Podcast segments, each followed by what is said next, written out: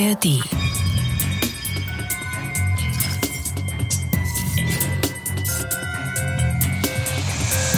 Wie ich zu Hause in den Rettungswagen eingestiegen bin, das war die letzte Erinnerung, die ich hatte. Es ist wie so ein Film, der halt dann ausgemacht ist und das Bild ist weg.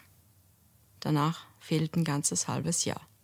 Das ist Lena Scherrer. Und was sie hier schildert, ist ein Filmriss sich an nichts mehr erinnern können, nicht mehr wissen, was man gemacht hat, wo man eigentlich war, was mit einem geschehen ist. Das ist vielleicht dem einen oder anderen von euch schon mal nach einer zu wilden Party passiert. Ähm, wie ist das denn bei dir, Gesa? Hast du sowas schon mal erlebt? Zum Glück nicht, aber bei Lena Scherer war das anders. Da hatte eine Party damit nichts zu tun, sondern sie wurde von einem Tag auf den anderen von einer mysteriösen Krankheit aus ihrem Leben gerissen.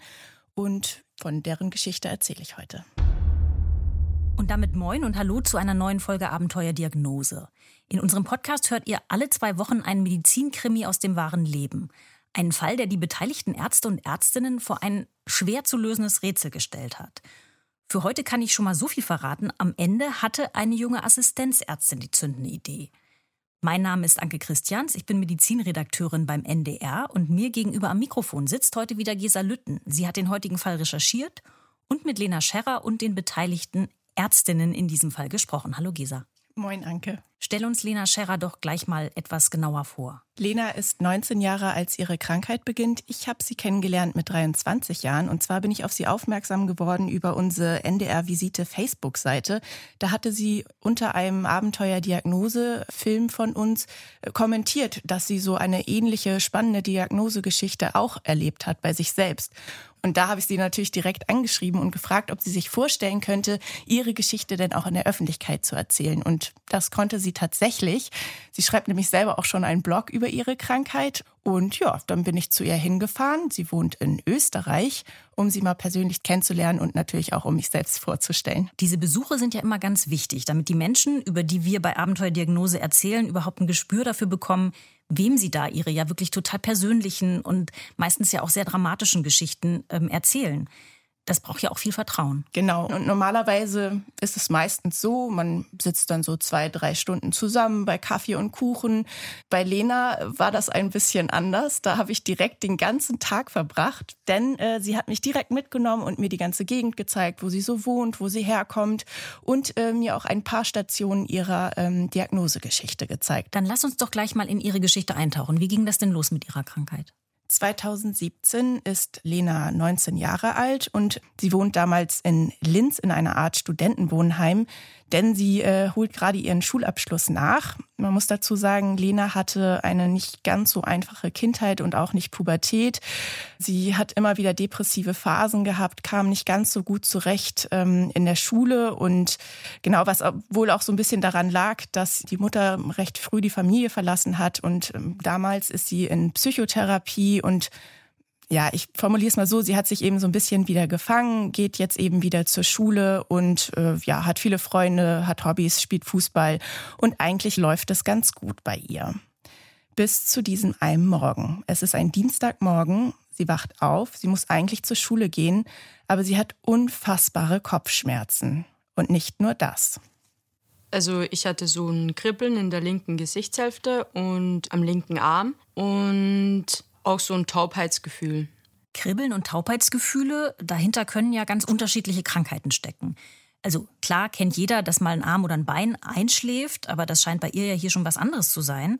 Viele haben ja nicht auf dem Zettel, dass zum Beispiel auch Panikattacken zu so Kribbel- und Taubheitsproblemen führen können. Das wäre eher so eine harmlose Erklärung. Oder aber irgendwas greift tatsächlich die Nerven an. Ja, Lena weiß nicht ganz genau, was da mit ihr passiert, aber auf jeden Fall macht es ihr Angst.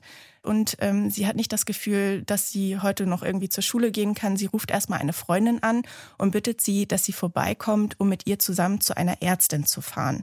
Und als sie da bei dieser Ärztin ist, geht die tatsächlich direkt vom Schlimmsten aus und äh, vermutet, dass vielleicht sogar ein Schlaganfall hinter den Symptomen stecken könnte. Und als sie dann den Verdacht vom Schlaganfall ausgesprochen hat, war das irgendwie schon so total komisch, weil Schlaganfall kriegen doch nur ältere Leute und nicht eine 19-Jährige, die eigentlich total sportlich ist, sich gesund ernährt und eigentlich mitten im Leben steht. Bei so jungen Menschen kann es ja durchaus, wenn auch selten, zu einem Schlaganfall kommen. Zum Beispiel, wenn die Innenwand der Halsschlagader einreißt. Karotisdissektion nennt man das. Ähm, das kann bei so einer falschen ruckartigen Bewegung äh, passieren. Und es gibt ja durchaus auch angeborene Herzerkrankungen, von denen die Betroffenen überhaupt nichts ahnen, die auch das Schlaganfallrisiko erhöhen können. Zum Glück scheint äh, Lena Scherras Ärztin das ja alles auf dem Schirm gehabt zu haben. Also ab ins Krankenhaus wahrscheinlich. Genau. Auch da wird sie tatsächlich sofort als Notfall behandelt und kommt ins MRT, denn wenn es irgendwas im Gehirn sein sollte, dann müsste sich das ja da eigentlich zeigen. Also so eine Blutung oder ein Gefäßverschluss. Aber das MRT ist unauffällig. Und die Ärzte gehen daraufhin dann eher davon aus, dass es vielleicht hm, sowas wie eine Migräne sein könnte, weil auch Lena hat denen wohl berichtet, dass sie vorher schon mal so Kopfschmerzen hatte. Sie spielt im Fußball und sie meinte irgendwie, naja, wenn das Training sehr hart war, dann hatte sie danach wohl schon mal Kopfschmerzen. Und es gibt ja auch ganz starke Migränen, die äh, auch mit so einer Begleiterscheinung äh, verbunden sind. Migräne mit Aura nennt man das dann. Genau. Und die kann durchaus auch mal so Symptome machen, die an einen Schlaganfall denken lassen, mit Gefühlsstörungen, Taubheitsgefühlen. Und in die Richtung denken die Ärzte dann eben. Also es wurde ausgeschlossen, es ist jetzt nichts Lebensbedrohliches in ihrem Kopf los. Und sie wird dann eben erstmal entlassen mit Schmerztabletten. Und Lena selbst ist natürlich auch erleichtert. Also eine Migräne ist ja was anderes als ein Schlaganfall. Aber das Gefühl, dass irgendwas nicht so richtig ist, das bleibt. Und die Situation zu Hause hat sich ja dann nicht verbessert, sondern ist ja immer schlechter geworden. Und da hat sich das dann der Gedanke bei mir realisiert, irgendwas stimmt mit mir nicht. Schlechter heißt, sie hat weiter diese Kopfschmerzen und weiter dieses Kribbeln?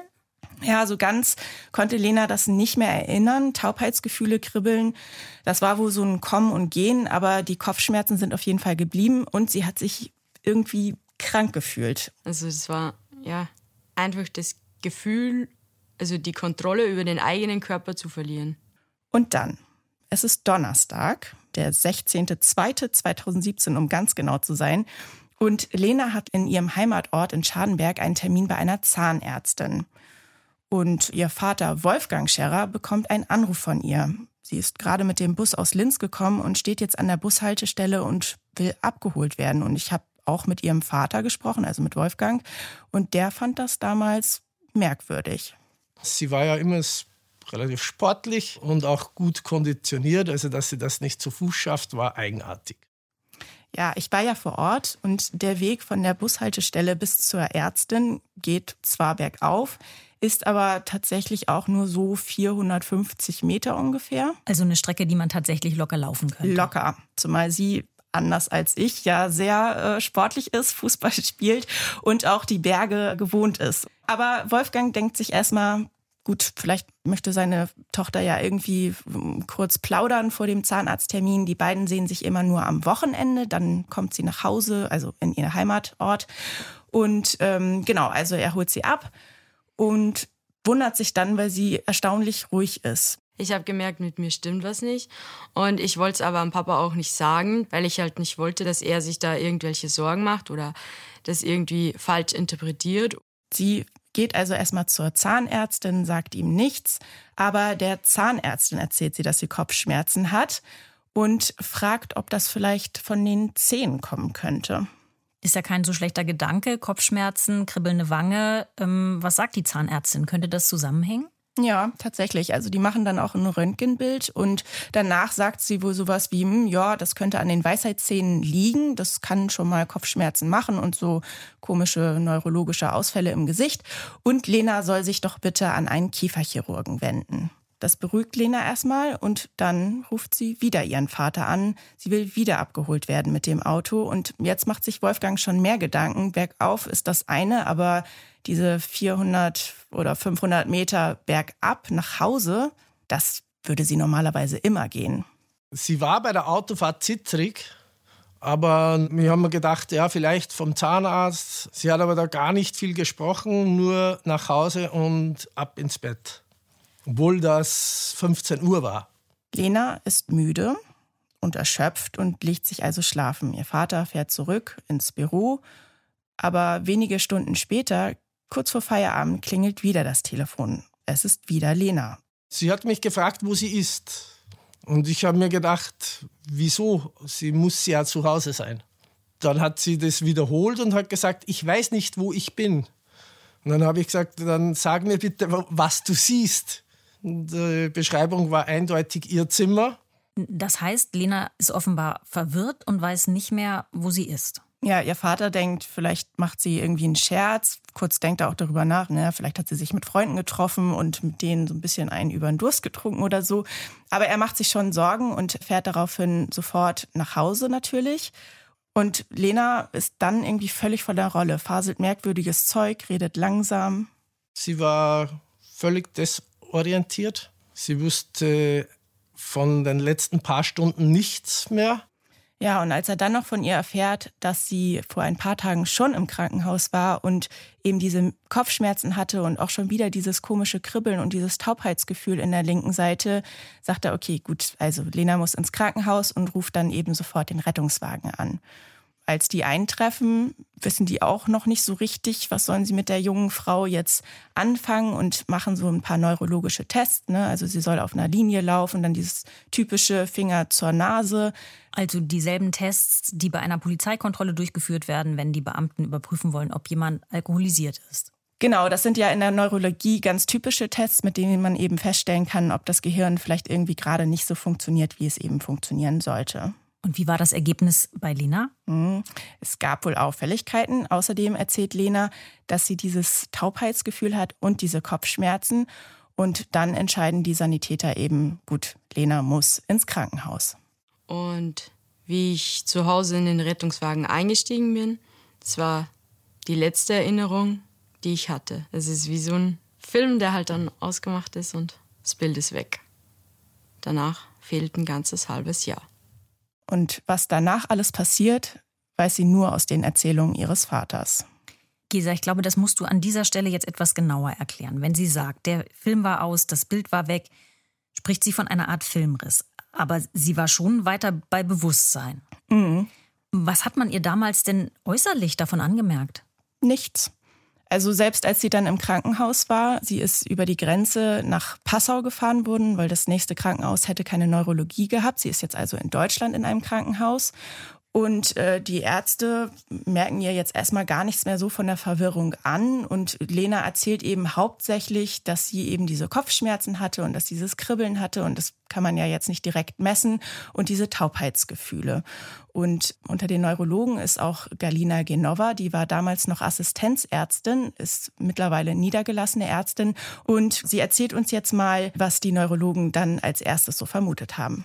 Also wir haben sie dann ähm, mit Verdacht auf Multiple Sklerose aufgenommen. Zunächst ähm, junge Patientin mit anhaltenden ähm, sensiblen Störungen. Ähm, da denkt man als erstes an einer, an einer Multiple Sklerose, also eine chronische Entzündung im Zentralnervensystem. Multiple Sklerose, darüber sprechen wir hier eigentlich fast regelmäßig im Podcast, weil das so eine häufige Verdachtsdiagnose ist. Das ist eine Autoimmunerkrankung, bei der das körpereigene Immunsystem die Nervenummantelung im Gehirn angreift. Und das kann man sich vielleicht ein bisschen so vorstellen, als würde eine Maus am Stromkabel knabbern. Wenn die Schutzschicht um die Nerven beschädigt ist, dann kann das eben zu Störungen der Funktion, der Nervenfunktion kommen. Und das macht dann ganz unterschiedliche Symptome von Sehstörungen über Kribbelgefühle bis hin zu Lähmungen. Ähm, wie geht die Neurologin diesem Verdacht denn jetzt nach bei Lena Scherrer? Ja, Lena kommt wieder ins MRT, denn bei MS kann man eigentlich so weiße Entzündungsherde äh, im Gehirn entdecken, wurden aber nicht entdeckt. Muss man jetzt aber auch dazu sagen, dass ähm, das die Verdachtsdiagnose untermauert hätte, aber nur weil man es nicht sieht, das jetzt auch nicht unbedingt ein Zeichen dafür ist, dass es nicht da ist.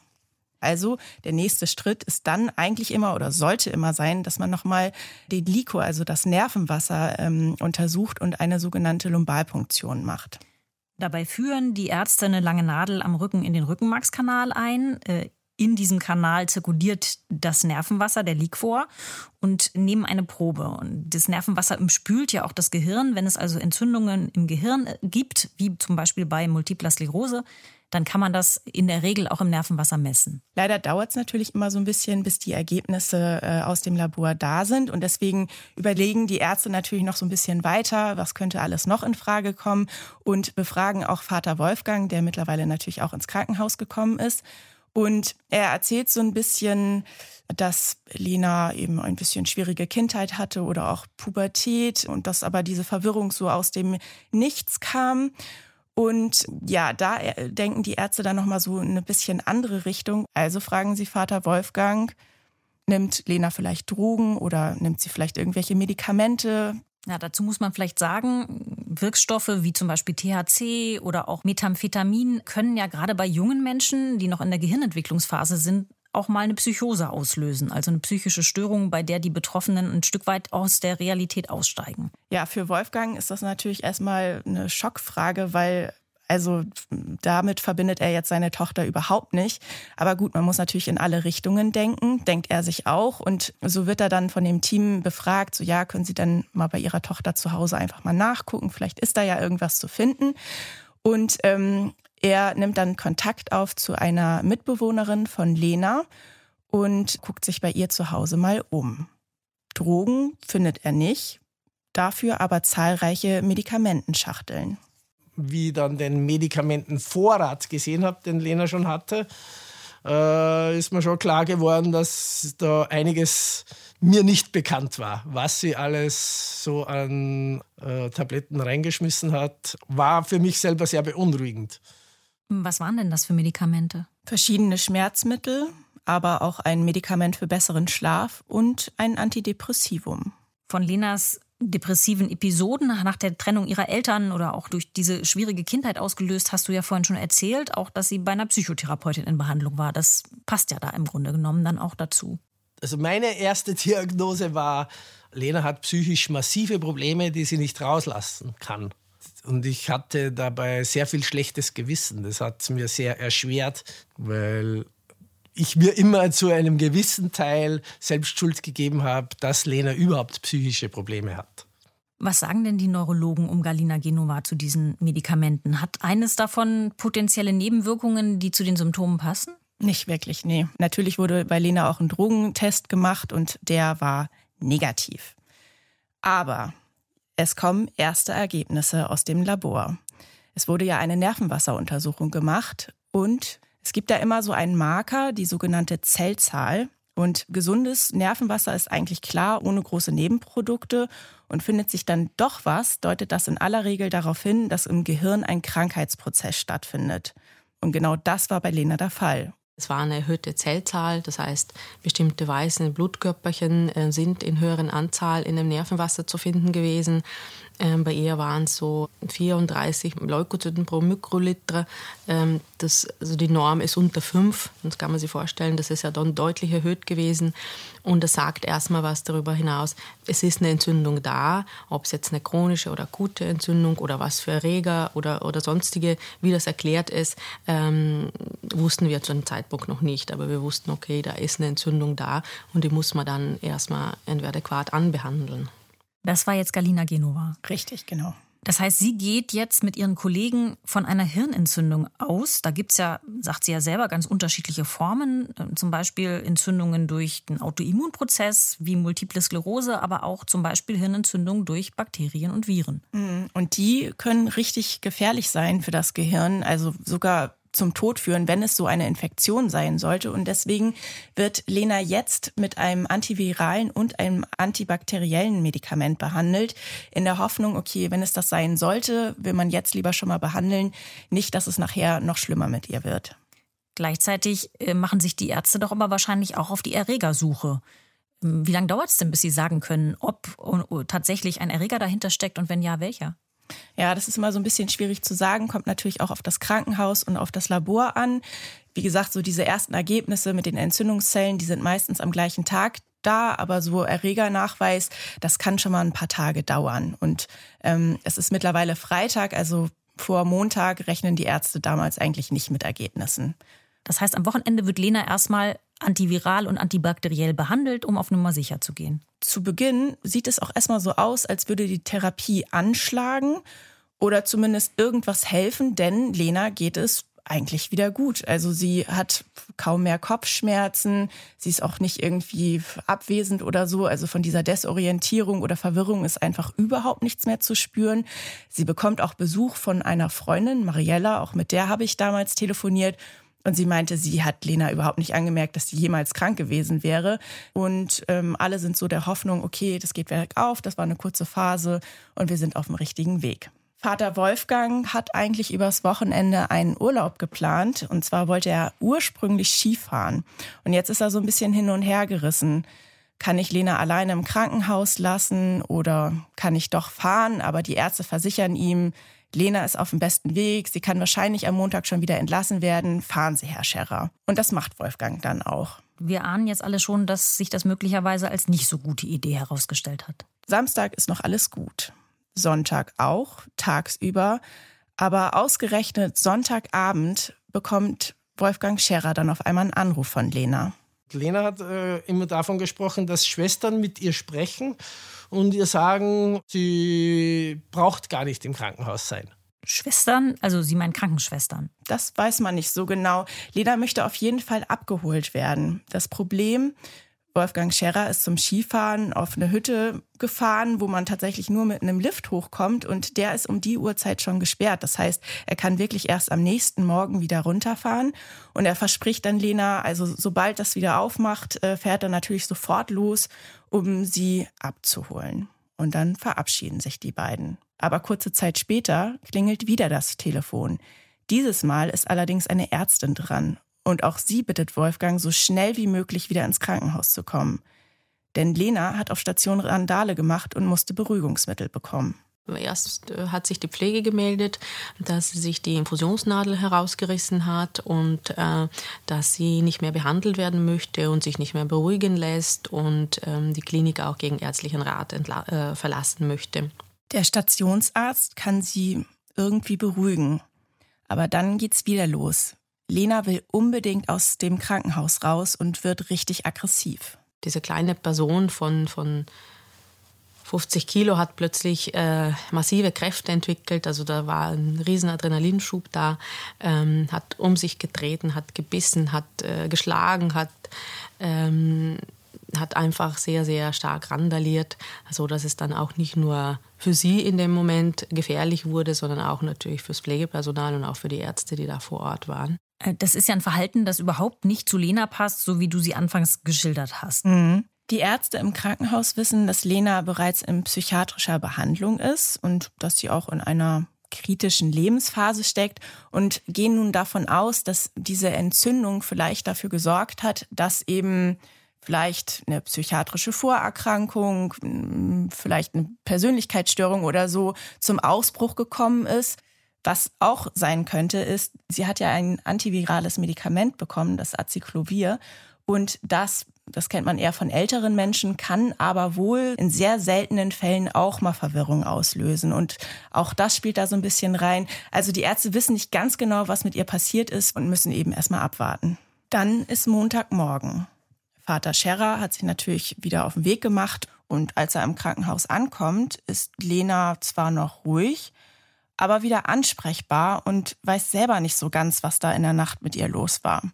Die Ärzte haben dann noch einen Psychologen zur Beurteilung einbestellt und bitten jetzt Wolfgang, dass er Kontakt zur Psychotherapeutin von Lena aufnehmen soll, ob sie solche Anfälle womöglich auch schon mal in der Vergangenheit gehabt hat.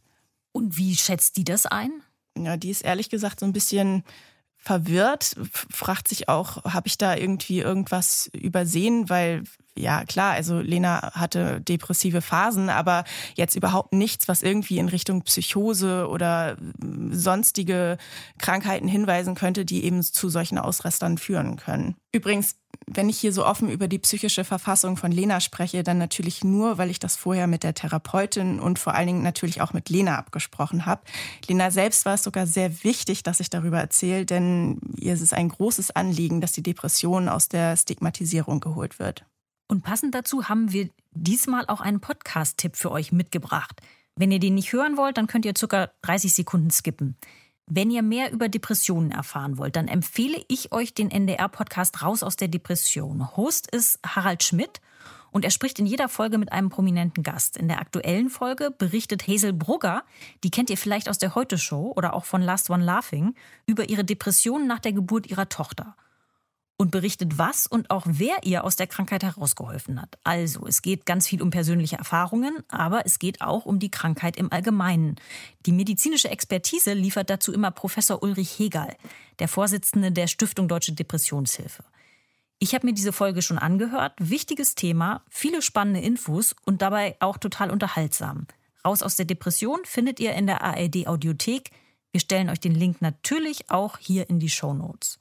Und jetzt zurück zu Lena. Ihr Vater und ihre Psychotherapeutin sind beide beunruhigt. Wie geht's weiter? Es kommen wieder Ergebnisse aus dem Labor. Es wurden keine Hinweise auf eine Infektion mit Viren im Nervenwasser gefunden. Das antivirale Medikament kann also abgesetzt werden. Das Antibiotikum soll sie erstmal noch weiter bekommen, ganze zehn Tage, denn alle Ergebnisse sind noch nicht zurück. Möglicherweise sind es zwar keine Viren, dafür aber Bakterien, die ihr Gehirn angegriffen haben. Zum Beispiel Borrelien. Also Bakterien, die von Zecken übertragen werden, die können in seltenen Fällen eine sogenannte Neuroborreliose auslösen. Könnte ja passen. Ja, zumal Lena in einem Hochrisikogebiet wohnt. Da gibt's äh, viele Zecken. Doch die Ergebnisse stehen, wie gesagt, noch aus. Aber alles in allem wirkt Lena erstmal wieder wie vor dem Wochenende. Der hinzugezogene Psychologe und auch die Ärzte gehen also davon aus, dass alles wieder in Ordnung ist, der Ausbruch am Abend vielleicht wirklich nur eine Reaktion auf die Extremsituation im Krankenhaus war, in Kombination mit dem Medikament und der vermuteten leichten Entzündung am Gehirn. Am Montag ähm, Vormittag dachten wir tatsächlich in der Visite, okay, das war jetzt eine Eskalation in der Nacht und sie ist jetzt wieder ganz normal, die Therapie schlägt an und äh, ihr geht es jetzt wieder gut äh, und wir können weiter so vorgehen wie bis jetzt.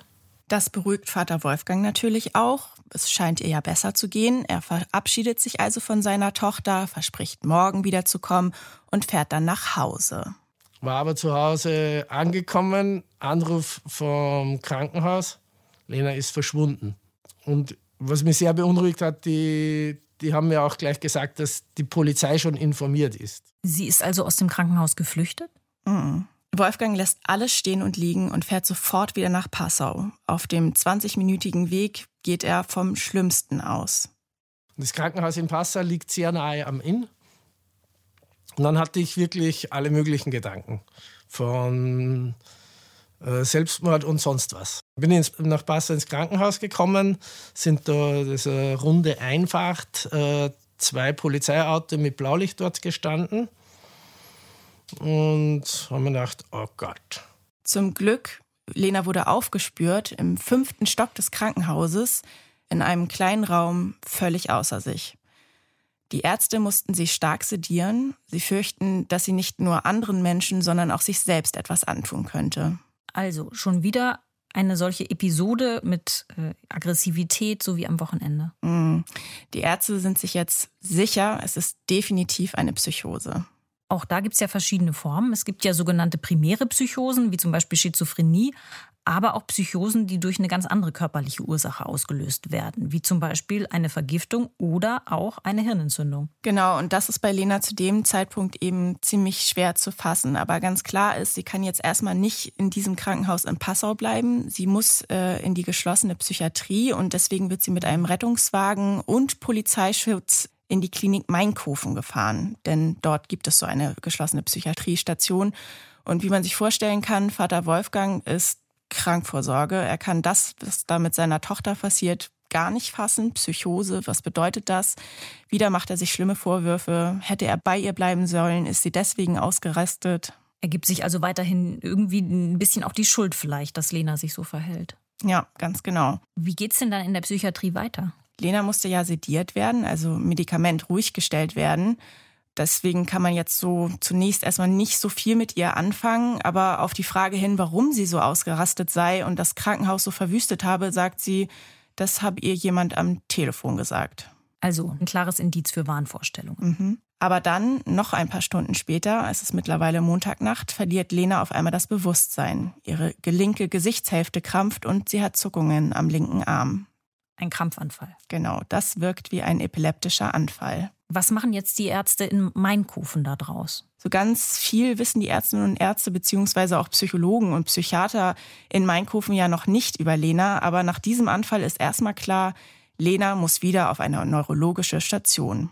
Und deswegen wird sie verlegt und kommt auf die Station, auf der auch Neurologin Anna-Katharina Eser arbeitet.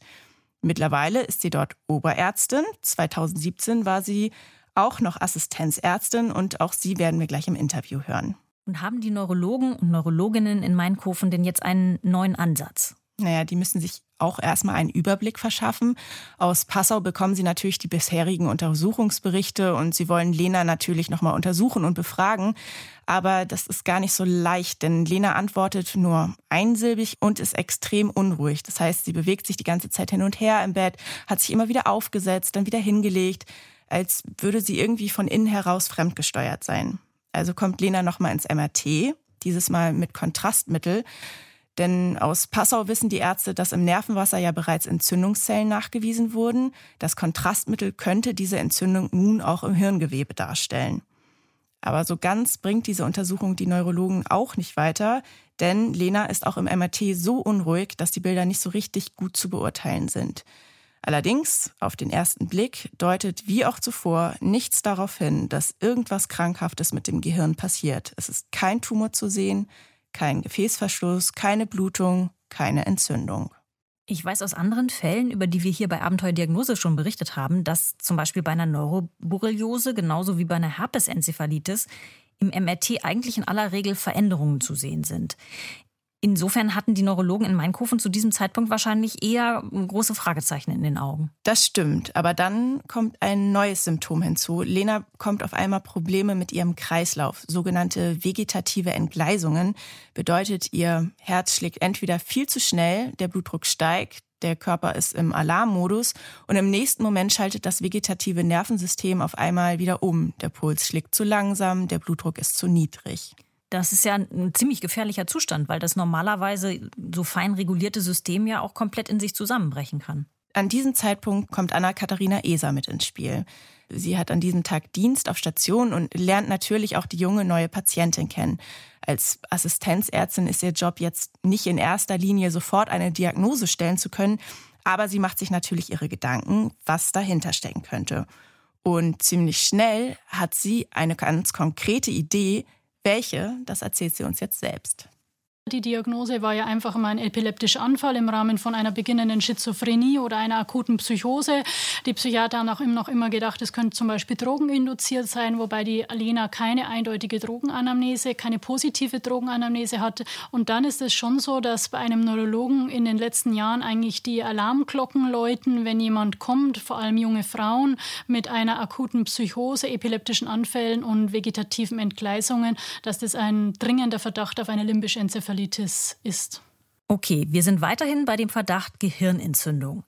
Limbisch, das bedeutet, dass die Entzündung das limbische System betrifft, also den Teil des Gehirns, der für Emotionen und Triebverhalten zuständig ist. Mhm. Und das Neue ist, dass bei einer limbischen Enzephalitis nicht, wie in Passau vermutet, Bakterien oder Viren schuld an der Entzündung sind, sondern das körpereigene Immunsystem. Antikörper greifen das Gehirn an, also quasi eine Autoimmunerkrankung des Gehirns. Und die junge Ärztin geht sogar noch weiter. So eine limbische Enzephalitis ist ja erstmal nur ein Überbegriff. Dahinter stecken zahlreiche mögliche Krankheiten bzw. Antikörper oder auch Ursachen, wieso das Immunsystem das Gehirn angreift. Und als Anna-Katharina Eser im Zimmer von Lena Scherrer steht, erinnert sie die junge Frau an eine andere Patientin, die sie in ihrem Studium, ihrem praktischen Jahr an der Uni Würzburg erlebt hat. Das war auch eine Patientin, die ähm, sehr wahnhaft war und da auch die Station auf den Kopf gestellt hat im Rahmen von ihrem Wahn. Und das sind dann schon so Erinnerungen, die sich ein prägen und an die man halt dann immer wieder denkt. Und ich war, wie ich die ähm, Frau Scherer das erste Mal gesehen habe, eigentlich da schon von dem, von dem Gedanken so ein bisschen ergriffen und habe mir gedacht, ähm, ja, bis zum Beweis des Gegenteils muss es eine Anti-NMDA-Rezeptorenzephalitis sein. Gesa, erklär bitte mal kurz, was genau verbirgt sich hinter diesem langen Namen? Die Anti-NMDA-Rezeptorenzephalitis ist eine Gehirnentzündung, die tatsächlich erst 2007 das erste Mal beschrieben wurde. Sie betrifft vor allem junge Frauen und bedeutet letztlich, dass ihr Gehirn durch NMDA-Rezeptor-Antikörper angegriffen wird und die folgende Entzündung des Gehirngewebes führt dann eben zu dieser Symptomkonstellation, wie auch Lena sie hatte. Das ist aber, muss man dazu sagen, eine ziemlich seltene Krankheit. Ja. Ähm, wenn jemand daran erkrankt ist, kann man diese speziellen NMDA-Rezeptor-Antikörper im Nervenwasser nachweisen. Ich schätze mal, das ist jetzt das nächste, was äh, Anna-Katharina Eser in die Wege geleitet hat. Genau. Das Problem ist wieder, der Nachweis auf Entzündungszellen, der ist schnell da, aber genau dieser Nachweis auf diese vermuteten Antikörper, also die NMDA-Rezeptor-Antikörper, der ist eben gar nicht so leicht. Da gibt es ein Speziallabor in Lübeck, und da muss das Nervenwasser eben erstmal hingeschickt werden und dann muss man warten. Also das kann schon bis zu einer Woche dauern, bis die Ergebnisse eben wieder da sind. Und so war es auch bei Lena. Jetzt geht es Lena zu dem Zeitpunkt ja schon sehr schlecht mit diesen vegetativen Krisen. Mhm. Wenn sich Anna-Katharina Eser und ihre Kollegen doch offenbar relativ sicher sind, dass es sich um diese seltene Autoimmunerkrankung handeln könnte. Warum geben Sie ihr denn nicht gleich auch ein entsprechendes Mittel, Cortison zum Beispiel? Ja, sie sind sich sicher, aber es ist ja noch nur eine Vermutung. Das bedeutet, es könnte ja doch noch auch irgendein Erreger sein oder vielleicht auch irgendeine Art von Krebs. Und wenn man jetzt Cortison geben würde, was das Immunsystem unterdrückt, ähm, besteht die Gefahr, dass die äh, Symptome oder auch die Krankheit von Lena einfach noch schlimmer wird. Das bedeutet, die Neurologen müssen jetzt gucken, ob sie nicht noch irgendeinen anderen Hinweis finden können für ihren Verdacht. Und tatsächlich ist es so, dass diese limbischen Enzephalitiden auch ausgelöst werden können durch einen Tumor. Den Zusammenhang sollten wir etwas genauer erklären. Mhm. Ja, wenn irgendwo im Körper ein versteckter Tumor wächst, erkennt das Immunsystem den als Feind. Es kommt zur Immunreaktion und die artet dann womöglich aus und das Immunsystem greift dann fälschlicherweise auch körpereigenes und eigentlich gesundes Gewebe an, zum Beispiel die Nervenzellen im Gehirn. Und bei der Anti-NMDA-Rezeptorenzephalitis ist es recht häufig so, dass bei betroffenen Frauen ein sogenanntes Teratom in den Eierstöcken gefunden wird. Teratome finde ich persönlich total spannend und auch ein bisschen gruselig. Das sind äh, Tumore, die durch versprengte embryonale Zellen, Keimzellen entstehen. Und diese Keimzellen in dem Tumor können sich dann zu äh, ganz vielen verschiedenen Geweben weiterentwickeln. In manchen Teratomen findet man zum Beispiel Haare oder Zähne oder auch Nervenzellen. Und wenn die dann vom Körper als Fremdkörper äh, eingestuft werden, dann kann es passieren, dass das Immunsystem Antikörper bildet, zum Beispiel gegen die Nervenzellen in dem Tumor. Und diese Antikörper greifen dann nicht nur den Tumor an, sondern auch Nervenzellen im Gehirn, so die Theorie. Um also zu gucken, ob Lena so einen Tumor hat, kommt sie ins CT und wird von Kopf bis Fuß durchleuchtet. Aber kein Tumor, keine Geschwulst, kein Teratom, nichts. Einerseits gut, Allerdings wäre so ein Tumor ja ein ganz starkes Indiz äh, dafür gewesen, dass Anna-Katharina Esers Verdachtsdiagnose richtig ist. Wie machen die Ärzte denn jetzt weiter? Und äh, vor allem, wie entwickelt sich äh, Lenas psychischer Zustand weiter und diese Entgleisungen, Kreislaufentgleisungen? Ja, ihr geht's ziemlich schnell viel, viel schlechter. Ihr Vater kommt sie natürlich regelmäßig besuchen und an einem Tag kann er sich noch ganz genau erinnern. Sie hat geschlafen und plötzlich hat sie die Augen groß aufgerissen. Da hat sich der Oberkörper aufgerichtet, als ob ein unsichtbares Seil den Körper hochzieht. Und ich habe mal den Film Exorzist gesehen, äh, das war mein Gedanke. Irgendwie etwas Ferngesteuertes. Irgendwas passiert da mit ihr, das keiner erklären kann. Lena ist kaum noch ansprechbar. Sie hat seit Tagen nicht richtig gegessen. Sie hat extrem viel Gewicht verloren. Und diese merkwürdigen Kreislaufattacken treten eben immer häufiger auf, sodass die Ärzte am Ende die Reißleine ziehen müssen. Sie entscheiden sich jetzt doch, nachdem ja zumindest der Krebs weitestgehend ausgeschlossen werden konnte, mit einer Cortisontherapie zu beginnen. Zur Sicherheit geben sie ihr dabei auch noch ein Antibiotikum. Wenn es eine Autoimmunerkrankung ist, müsste sich jetzt eigentlich etwas bessern tut es aber nicht. Ganz im Gegenteil.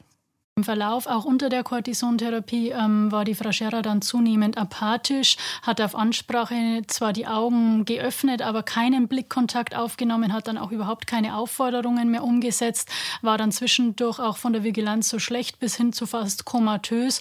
Und insbesondere hat sich die Situation zugespitzt durch diese vegetativen Krisen, also durch diese extremen Schwankungen im Bereich des Blutdrucks und der Herzfrequenz.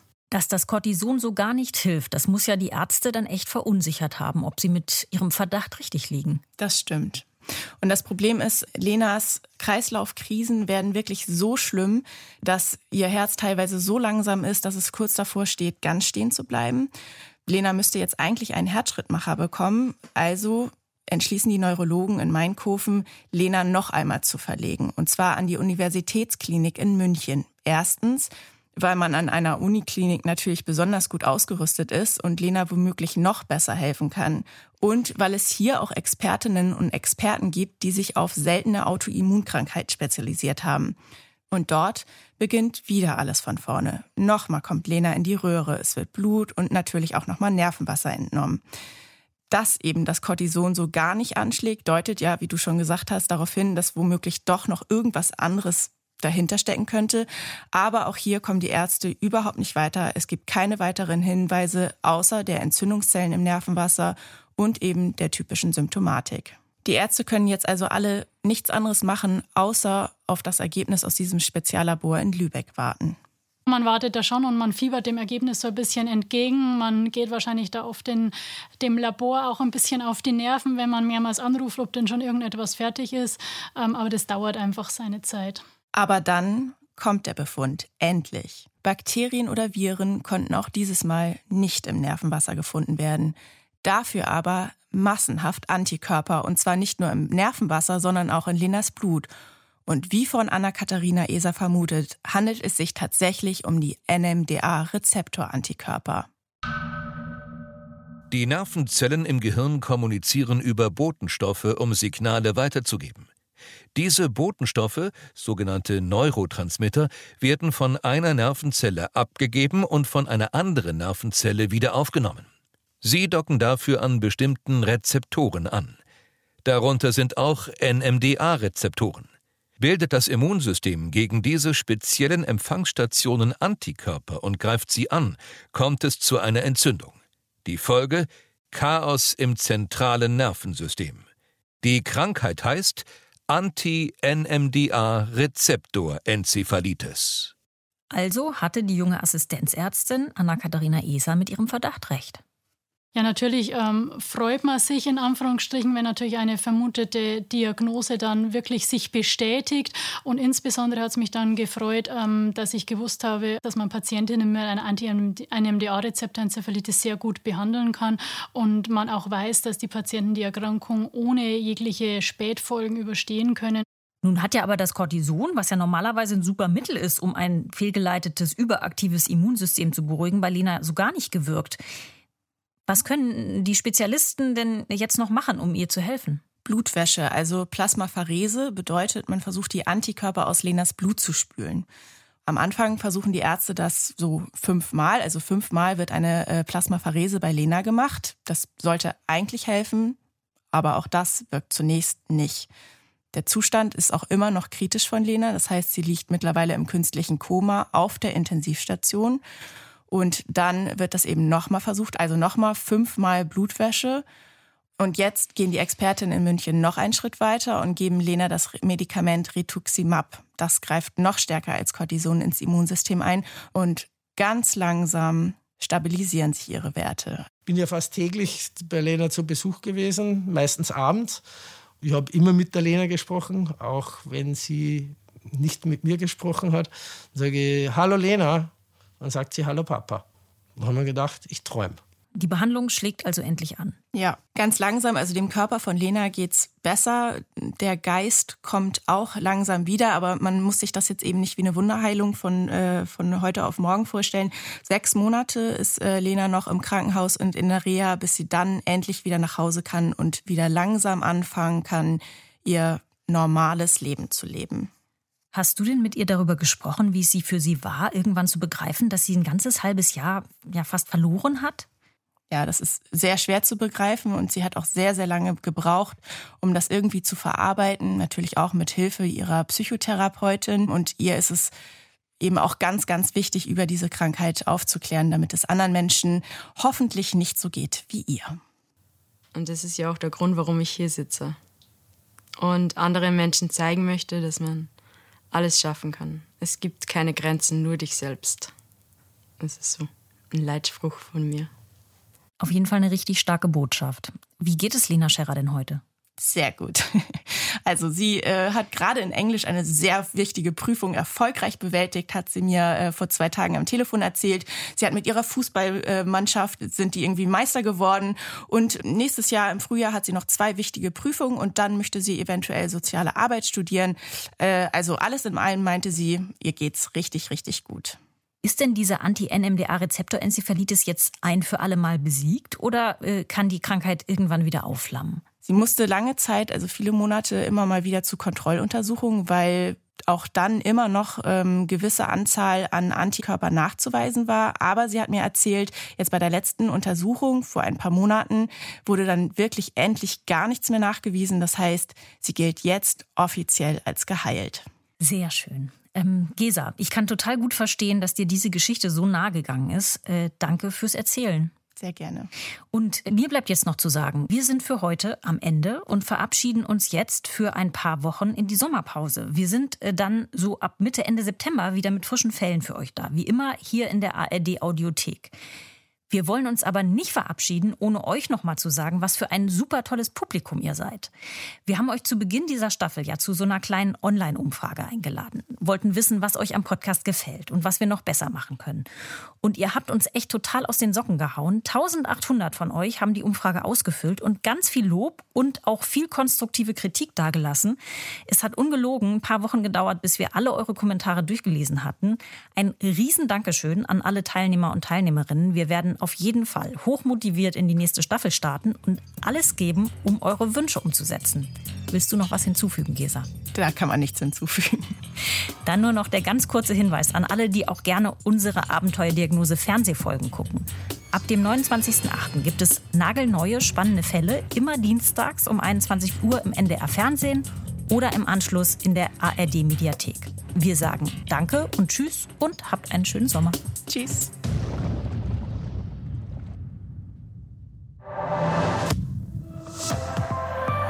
ARD